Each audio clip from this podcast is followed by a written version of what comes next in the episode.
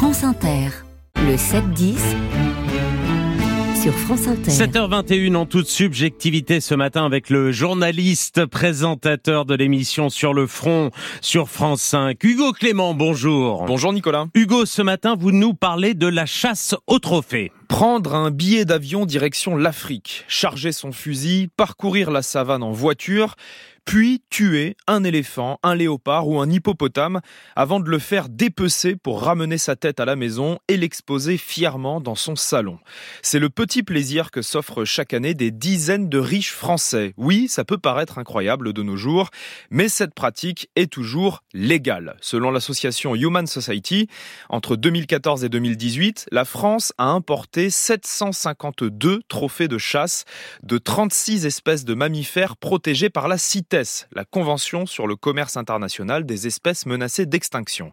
Sur cette période, notre pays est le premier importateur européen de trophées de guépards, de léopards ou de lynx d'Eurasie et le troisième importateur européen de trophées d'éléphants d'Afrique et d'hippopotames. Ces animaux sont pourtant inscrits sur la liste rouge des espèces menacées. Alors certes, la chasse aux trophées n'est pas la principale cause de leur disparition, mais elle a quand même un impact non négligeable.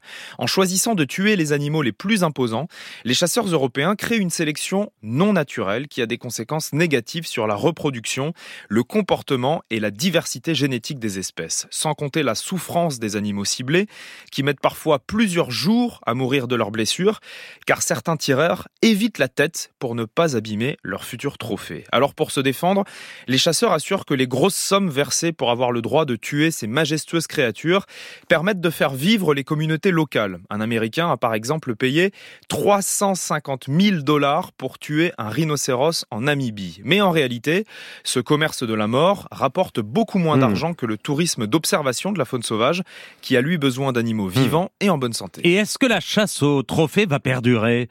Elle va pas s'arrêter du jour au lendemain, hein, mais elle pourrait être euh, sacrément handicapée grâce à la France, car un texte proposant d'interdire l'importation de certains trophées de chasse sera bientôt débattu à l'Assemblée nationale. La proposition de loi prévoit d'empêcher les chasseurs de ramener à la maison les trophées d'animaux issus de plusieurs centaines d'espèces protégées, dont les rhinocéros, les guépards ou encore les ours polaires. Ce texte propose également de rendre illégale la publicité ou la promotion de la chasse d'animaux menacés. Il a déjà été adopté en commission et il a de bonnes chances d'être voté par les députés. Notre pays rejoindrait ainsi un mouvement grandissant en Europe. La Belgique vient en effet d'interdire l'importation de trophées de chasse de nombreuses espèces hmm. et c'est déjà le cas aux Pays-Bas depuis 2016 ainsi qu'en Finlande depuis l'année dernière. Hugo Clément, merci et à mercredi prochain.